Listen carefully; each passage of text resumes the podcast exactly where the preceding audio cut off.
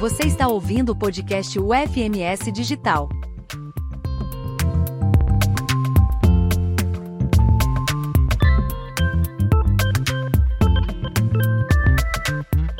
Olá, sejam bem-vindos ao nosso episódio de hoje. Eu sou a professora Ellen Jaqueline Marques, Sou professora licenciada em Educação Física, Pedagogia e Letras, Português e Inglês. Sou doutora em Educação Escolar pela Universidade Estadual Paulista, Unesp de Araraquara, e professora da Faculdade de Educação e do Programa de Pós-Graduação em Educação da Universidade Federal de Mato Grosso do Sul. Tenho experiência nas áreas de educação, com ênfase em educação escolar, atuando principalmente nos seguintes temas formação de professores, educação infantil, práticas pedagógicas, literatura infantil e pedagogia histórico-crítica. No episódio de hoje, a invisibilidade da infância, nós vamos falar como muitas crianças vivem em situações de invisibilidade em nossa sociedade. São crianças que não têm valorizado as suas especificidades, necessidades e principalmente seus direitos. A invisibilidade da infância deixa marcas profundas no processo de desenvolvimento e educação das crianças, o que aprofunda e reproduz desigualdades. Convidamos a todos para debater conosco sobre este assunto, com o intuito de refletirmos novas posturas, ações e possibilidades de valorização das crianças e suas infâncias.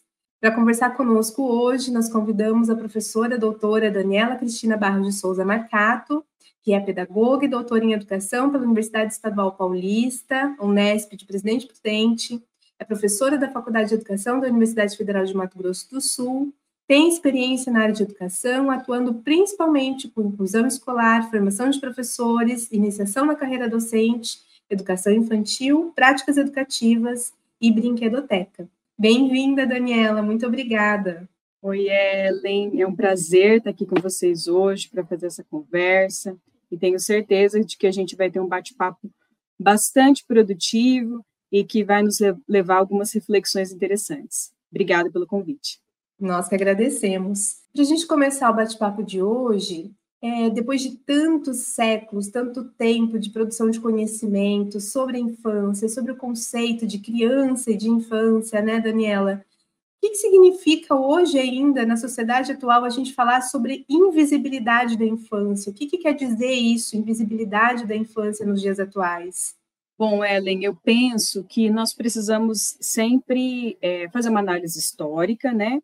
Retomar alguns conceitos e identificar que algumas coisas parecem estar muito mais atuais do que um dia já foram. Então, a gente pode fazer essa análise é, pensando em duas vertentes que eu acho que sejam mais marcantes, né? Entender primeiro, né, e relembrar que essa concepção de infância, como você mesma mencionou, e eu tenho certeza que isso já está sendo trabalhado né, na disciplina, mas também outros estudos né, que os estudantes eles têm aqui durante a graduação, nós sempre vemos muito essa ideia da infância como uma construção histórica, né, como algo que não é antigo, é recente, né, se a gente for pensar uhum. em termos históricos, de séculos, né, então nós precisamos é, compreender que essa concepção de infância como esse momento especial, único, né, da vida de uma pessoa, é algo muito atual, muito recente, né, se a gente for pensar em termos de construção histórica.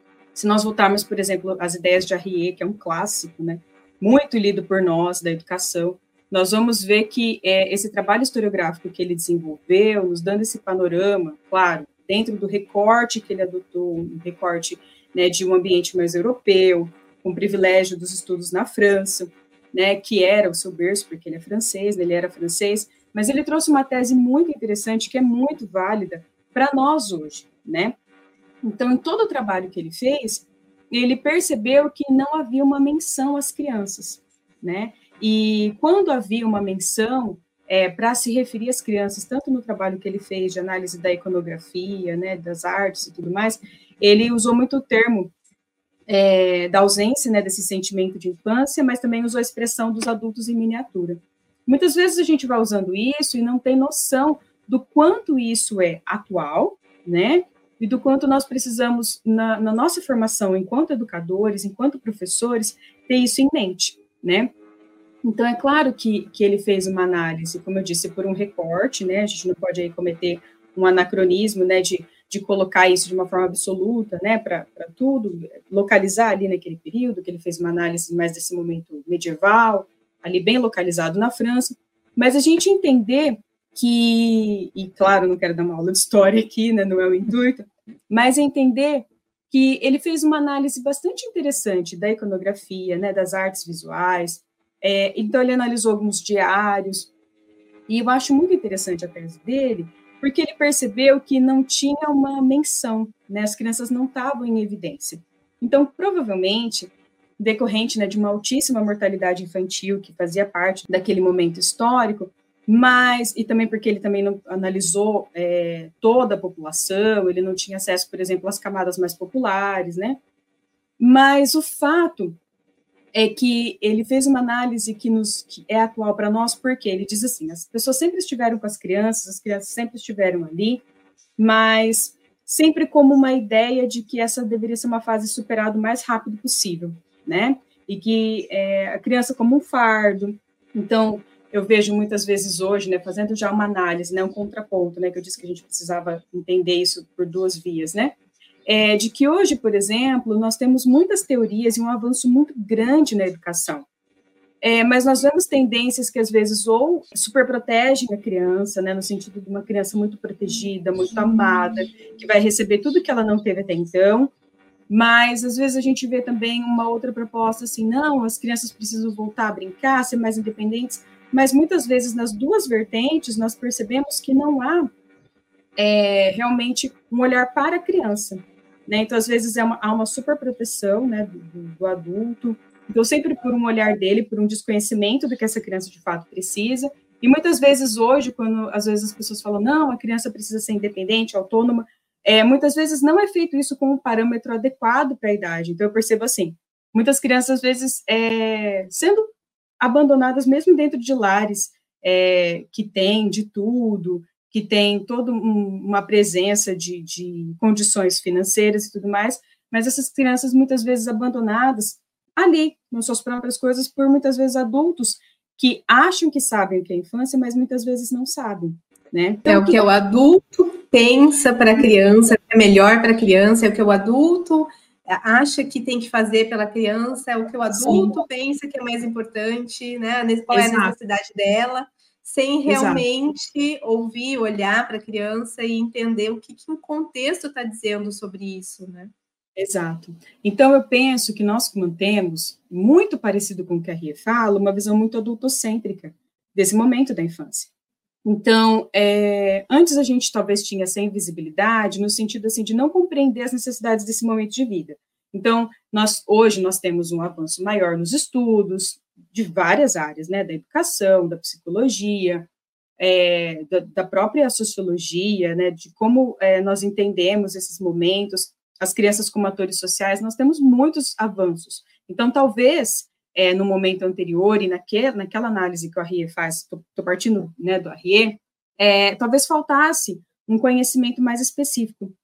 Porém, Hoje nós avançamos, e, ainda mais né, né, nessa geração que nós estamos hoje, né, de, de muita é, informação difundida, nós percebemos, por exemplo, que muitas vezes nós ainda não compreendemos o que a criança é, é, capaz de fazer. Então, como que eu faço isso, né? De muitas vezes enxergar a criança como adulto em miniatura, ou seja, quando eu espero que essa criança tenha comportamentos já muito avançados, amadurecidos, como se ela fosse um adulto mesmo, que ela tivesse assim uma percepção de como ela deve se portar, se comportar, que ela deveria ter, por exemplo, uma todo um discernimento sobre o que não falar, o que falar, o como se comportar, que chegou no consultório médico, ela não pode correr, que é diferente de onde ela estava, enfim.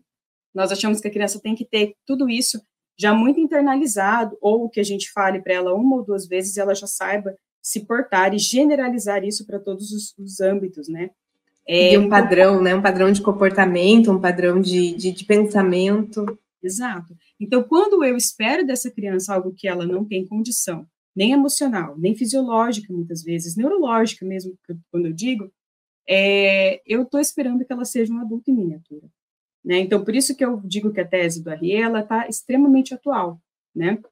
Então, nós percebemos é, que hoje nós temos um maior esclarecimento, né, no sentido de saber que a infância precisa ser protegida, que ela precisa ser cuidada, que é um momento especial. Né? E hoje, por exemplo, nós temos um detalhamento muito maior em relação a isso, porque hoje a gente entende a infância é, como um, um grande bloco, mas que nós, por exemplo, da área da educação, nós estudamos isso com maior detalhamento, porque nós sabemos, por exemplo, que a infância é um período tão grande, né, e que um recém-nascido é totalmente diferente de uma criança de 4, 5 anos, né, então, há especificidades, né, então, nós, hoje, nós temos essa, essa capacidade, mas eu percebo que nós emperramos hoje numa dificuldade que nós adultos temos, né, eu sempre gosto de falar muito da pessoa do educador, né, essa pessoa, esse adulto que está junto com essas crianças, né, e que o que vai fazer grande diferença é esse olhar do adulto, esse olhar do adulto para essa criança.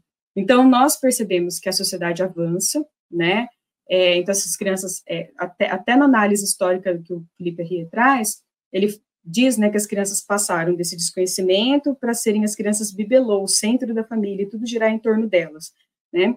Então, muitas vezes nós percebemos que ainda hoje as crianças estão no centro das famílias, tal como o Arrie relata, né, nos quadros e tudo, para serem esse entretenimento. A gente vê muito isso hoje. Né, aquela criança que às vezes está numa roda, aí todo mundo está olhando o comportamento dela, ela fazendo uma gracinha e tudo mais, e às vezes a criança fica com vergonha, ela fica constrangida de ser o centro das atenções. Eu mesmo, quando eu tenho qualquer criança, seja próxima a mim ou não, que eu percebo que as pessoas estão meio que, sabe, usando ela assim, só na evidência, eu já tento tirar essa criança, por quê? Porque às vezes a criança é, ela tá ali sendo o entretenimento, tá fazendo alguma coisa, se ela faz alguma coisa diferente, ou se ela se constrange, se ela erra, se ela estava fazendo alguma coisa, ela mesma também fica nesse, nesse movimento que ela sente vergonha, ela sente constrangimento, né?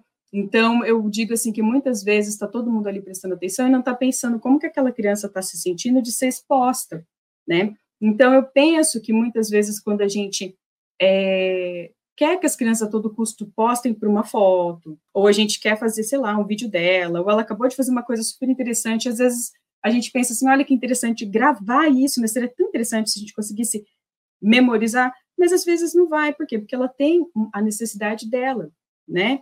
De, de vivenciar aquele momento e está tudo bem. Então, eu penso que hoje nós temos desafios diferentes, mas parece que nós continuamos não enxergando as necessidades das crianças, o que elas sentem, o que elas precisam, né? Então, é, às vezes esse adulto quer que as crianças sempre sejam charmosas, comportadas, né, façam gracinhas, sejam lindas. Então, talvez falta uma, uma compreensão da complexidade desse ser que está ali, né, num momento extremamente difícil, desafiador de ser enfrentado. Que eu sempre digo assim, falo, nossa, gente, ainda bem que nós hoje adultos, nós, só, nós refletimos, estudamos sobre a criança, mas não deve ser fácil estar ali, ser um bebezinho que tem um monte de coisas acontecendo na mente, né? É, ele está realmente inaugurando para o mundo. Eu sempre digo para os estudantes, né, para os acadêmicos, que as crianças elas estão inaugurando. Elas não têm noção de que se ela pendurar, se pendurar numa mesa de vidro, aquela mesa pode quebrar, que se ela, é, enfim, ela não tem noção de consequência. Por quê? Porque ela está realmente estreando né, nessa vida. Então, é, a gente precisa entender que é um ser que sim, vai ter oscilações de humor, né? Porque eles estão passando por momentos muito específicos, né? De desafios motores. Imagina, quando a gente, por exemplo, tem uma debilidade né, momentânea, né? Então, por exemplo, ah, você machucou a perna e não pode se locomover, ou você é, como a gente estava comentando, né? Fica com uma gripe, fica sem voz, a gente já se sente muito, ah, não consigo usar, né? Não consigo fazer aquilo que eu gostaria de fazer. Então, veja, a criança, ela ainda está aprendendo a usar. Então, ela está lá mostrando, tentando falar, balbuciando, e o adulto não entende o que ela quer. Então, é claro que essa criança, ela vai ter um momento de birra. E nós temos muita dificuldade de enxergar a criança, né? É, e para além do ver, né? Para além do ver e se enxergar, é o que você está falando, é entender Exatamente. o que ela está passando, entender que uhum. ele envolve sentimentos, envolve pensamento, envolve, envolve emoção, que envolve uhum. linguagem, formas dela aprender a se comunicar, e ela está aprendendo ainda. Isso é um exercício que a gente precisa Exato. fazer, mas só vai fazer a partir do momento que a gente realmente entender o que é ser criança, uhum. o que é infância. Né? Exato. E quando a gente de fato se dispor a dialogar com essa criança, estar junto com ela. Então, veja, ela está passando por esses desafios. emocionais, neurológicos, porque a, hoje a gente já tem estudos mais avançados e se popularizou muito isso, né, de como acontece neurologicamente essa criança nesses primeiros, primeiríssimos anos de vida, e toda essa questão das birras, porque esse boom, né, de um a três anos e tal, e depois, e que continua se desenvolvendo até a gente ser adulto. É, então, veja, e além disso tudo, uma barreira de comunicação, né, ainda muito truncada, ainda ser desenvolvida. E quando essas crianças, Ellen, elas fogem ainda um tipo de padrão esperado, porque aí tem toda uma questão da expectativa do adulto, né? Então, nós já é difícil lidar com essa complexidade da infância. E aí, quando essa criança foge a algo que era esperado, por ter um desenvolvimento diferente, por ter uma característica diferente, por estar passando por um momento peculiar, né, é muito mais difícil, né? Então, nós temos, é, nós temos dificuldade de olhar as crianças. Eu sempre falo para os meus estudantes, assim, falo, gente, uma coisa que vocês precisam terminar a disciplina sabendo e tendo essa dimensão, assim, de que não é qualquer coisa para criança, ah, dá isso, ah, não tem problema, se, né, faz qualquer coisa para criança, se dá um, uma comida que não ficou, ah, a criança vai comer, ah, ela não vai se importar com isso. É, a gente tem que tomar muito cuidado, porque é, a criança é uma pessoa. Eu falo, olha, vocês têm que, se for para vocês memorizar alguma coisa aqui, é só que assim, vocês entendam que a criança é um ser humano, é um ser humano, né?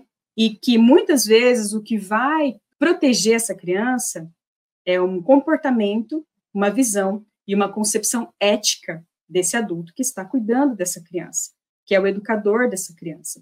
Né? Então, o que muitas vezes vai fazer com que a gente não tenha, é, não vá lá e seja grosseiro com uma criança, ou agrida uma criança, né? ou que tenha paciência, tenha carinho, tenha acolhimento, é essa capacidade que começa é, muito racionalmente na nossa mente, um desejo de querer ser assim, ainda que nós tenhamos vivido coisas diferentes, né, ainda que a nossa prática seja diferente, em outros momentos da vida que a gente lidou com crianças, a gente tenha feito de forma diferente, é, entender que, peraí, é, a gente precisa parar e pensar. Então, quando eu falo invisibilidade da infância, eu acho que a criança ainda está muito invisível, né? Ela ainda, é, muitas vezes, ela ainda se torna, para quem não consegue olhar para ela, uma pedra no sapato, sabe? Um incômodo, ah, mas, né, puxa vida, não, mas eu amo. Então, assim, o que a gente precisa entender é que é, a gente precisa olhar para esse adulto, eu digo.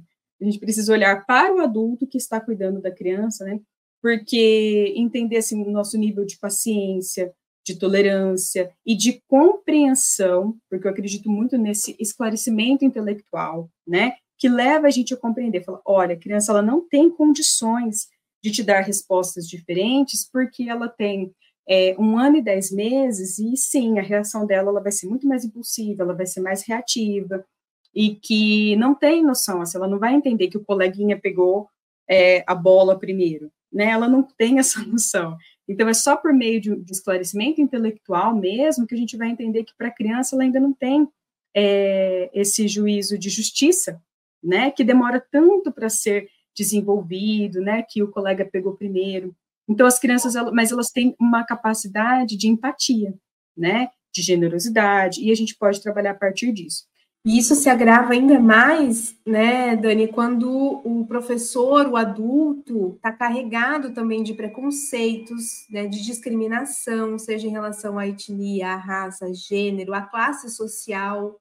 Então, há todas as ações é, é, atitudes que a gente vai ter com a criança também está carregado daquilo que a gente tem como concepção de mundo, como concepção de ser humano.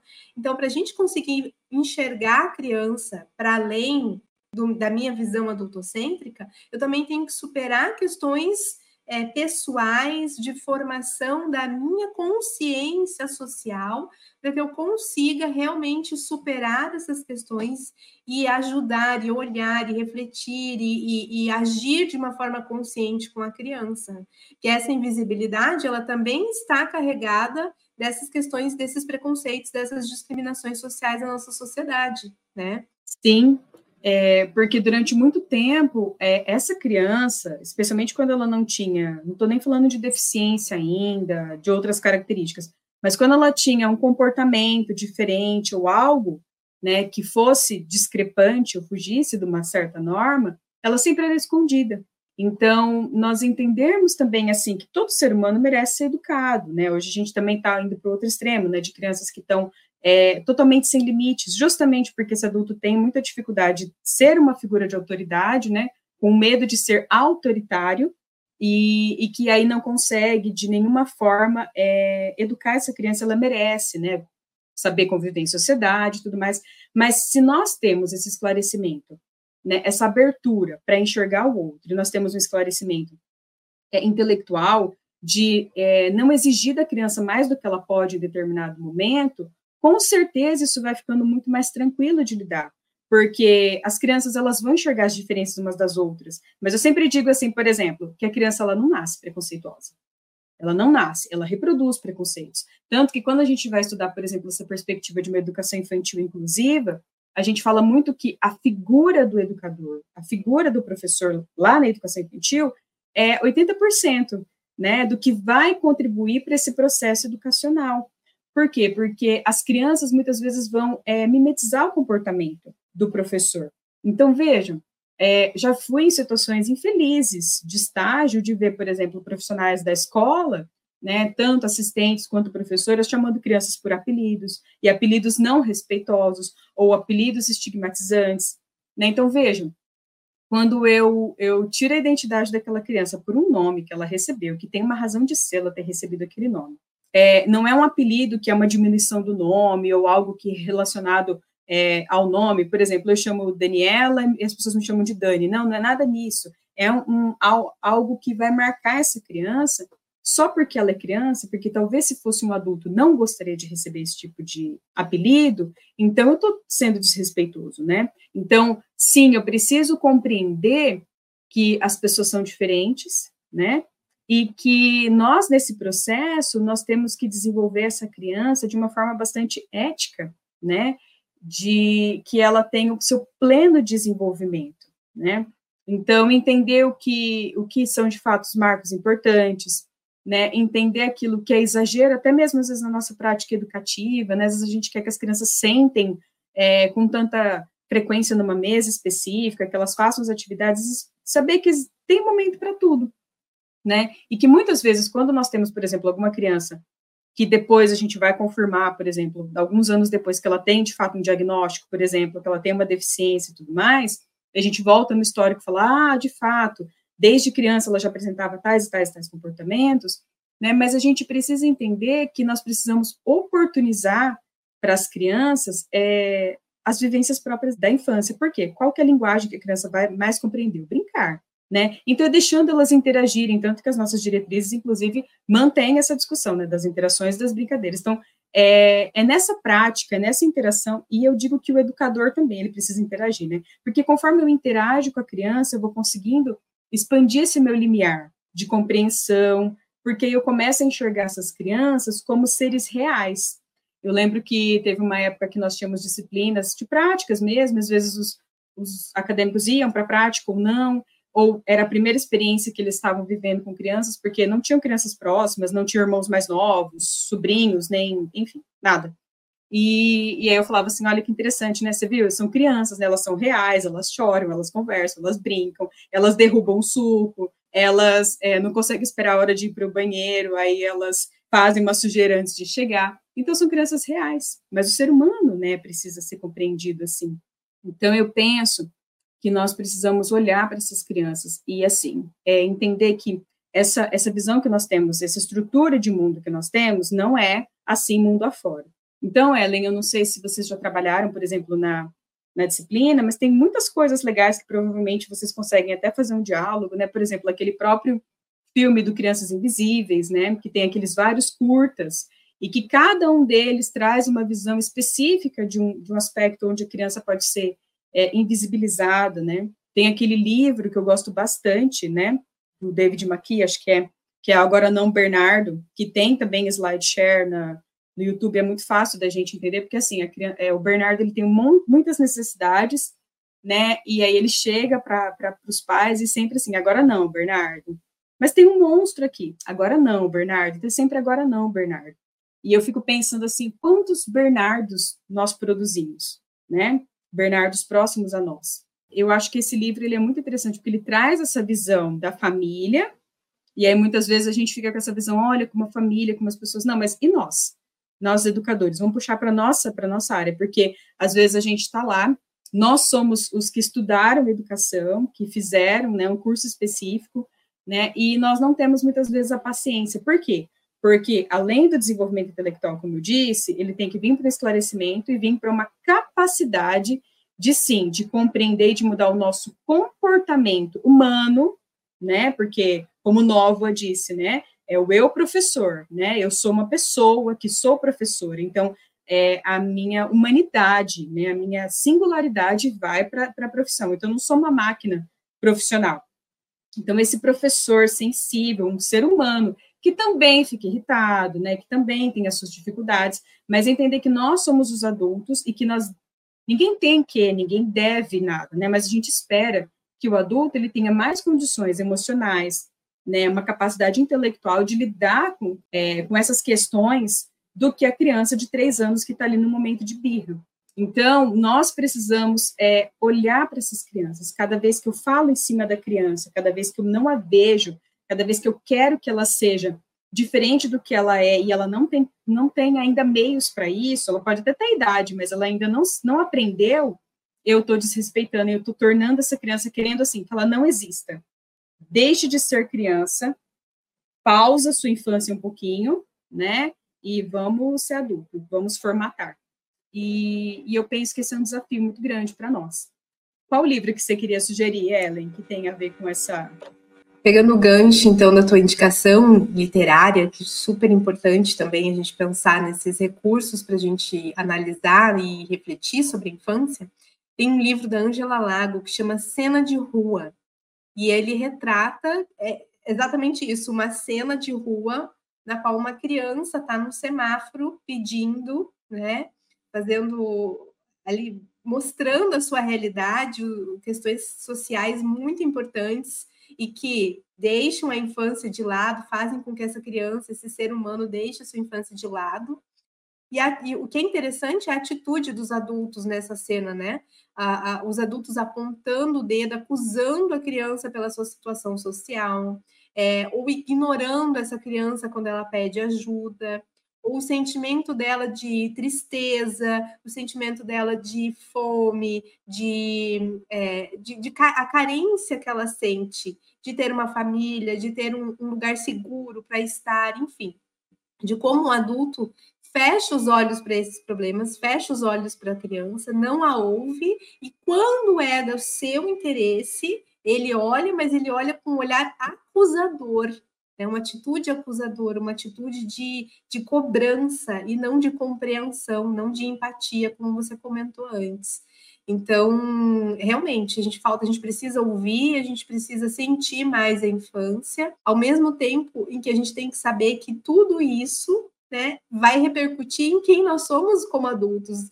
Se nós adultos somos o que somos é porque a gente viveu coisas desde a nossa infância, de que isso vem se desenvolvendo desde a nossa infância. Eu acho que para encerrar, Ellen, eu gostaria de frisar né, uma frase que você falou que é isso que a gente também sempre discute, né? Ser criança não significa viver a infância plenamente, né? Porque a criança, né, enquanto ser, né?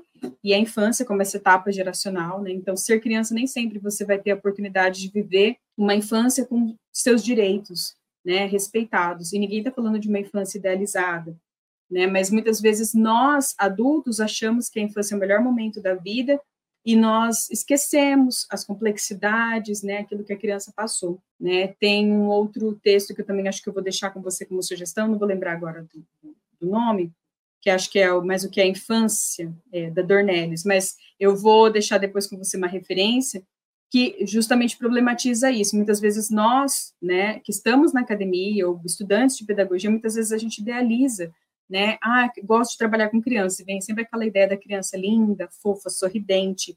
Ah, mas trabalhar com as crianças pequenas na educação infantil é muito prazeroso, né? Eu falo que dura até a primeira disputa de brinquedo, né, até a primeira birra, né? Por quê? Porque a gente tem que olhar ali e ser capaz de enxergar aquele ser humano, né? E quando você fala dessa questão, né, da criança ali vulnerável, é, nós precisamos entender que muitas vezes a criança está sendo sempre usada, né, por, por um sistema, por um grupo de adultos ou por um adulto específico, né, que sempre está ali, é, muitas vezes manipulando.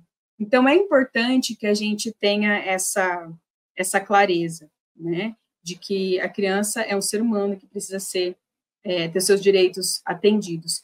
E quando a gente fala especificamente dessa questão, por exemplo, que hoje está muito em voga, que, que, são os diagnósticos, né? Hoje a gente também tem uma, uma vontade de invisibilizar a criança por esse excesso de diagnósticos que estamos tendo, né?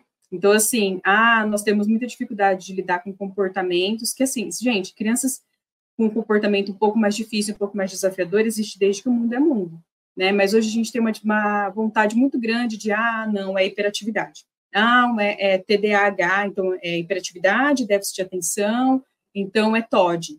Então, é, tá em alguma, algum guarda-chuva do, do transtorno do espectro autista, porque a gente quer resolver tudo com pílula, né? A gente quer resolver tudo com remédio. Muitas vezes a gente precisa de processos. Mesmo quando há diagnósticos bem feitos, porque sim, a gente, né, é, a gente hoje tem é, inclusive a, a, organização de saúde, né, das formas de diagnosticar hoje, permitem que a gente tenha mais meios para diagnosticar mais cedo, e é muito bom quando é um diagnóstico bem feito.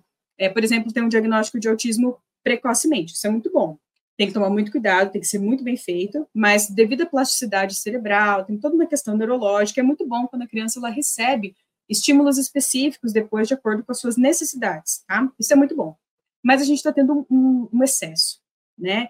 Então, a gente percebe que o que poderia nos ajudar, muitas vezes tem nos atrapalhado. Então, eu percebo que existem crianças realmente alienadas, talvez muitas vezes nesse mundo virtual, ou alienadas que às vezes não estão no mundo virtual, mas estão ali sempre sozinhas, nunca ninguém interage com elas e tal. A gente percebe que essas crianças vão criando sempre um mundo particular, um mundo próprio, onde elas também estão invisíveis. Quando o adulto quer resolver tudo por meio de um remedinho, ele tira de si a responsabilidade.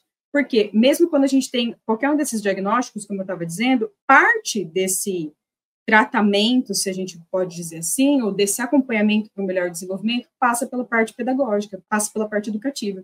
Então, é, não adianta a criança fazer milhões de terapias. É, pode reparar que muitas das terapias têm fundo educacional, vai passar por uma questão é, educativa, escolar, e educativa no sentido de educação mesmo, de todas as pessoas que são essas figuras de autoridade e que podem, né, ajudar essa criança.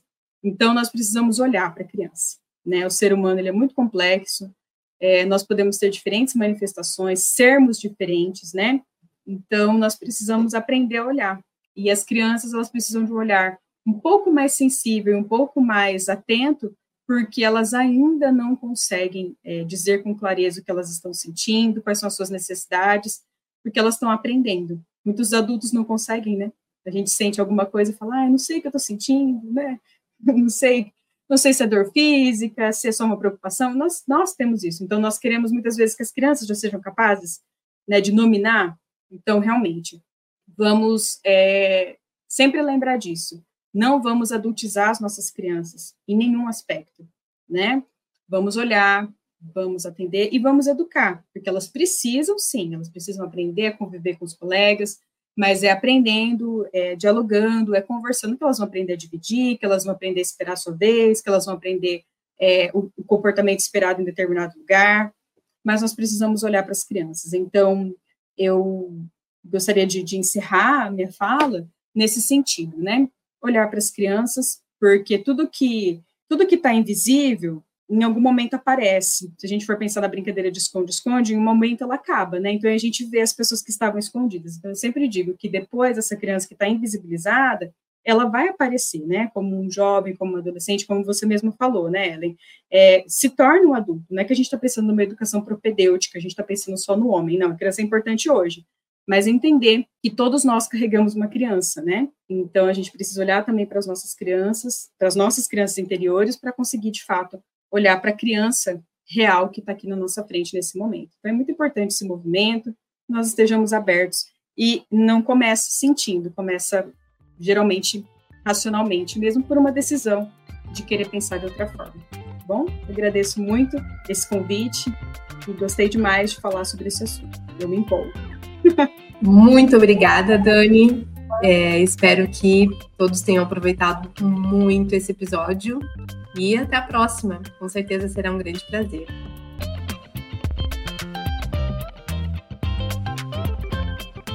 O podcast UFMS Digital é uma produção da Agência de Educação Digital e à Distância da Universidade Federal de Mato Grosso do Sul. Aqui você tem acesso a conteúdos inéditos e conversas inspiradoras que permeiam as disciplinas dos nossos cursos à distância. Escolha sua plataforma preferida para seguir nossos conteúdos. A UFMS agora é digital.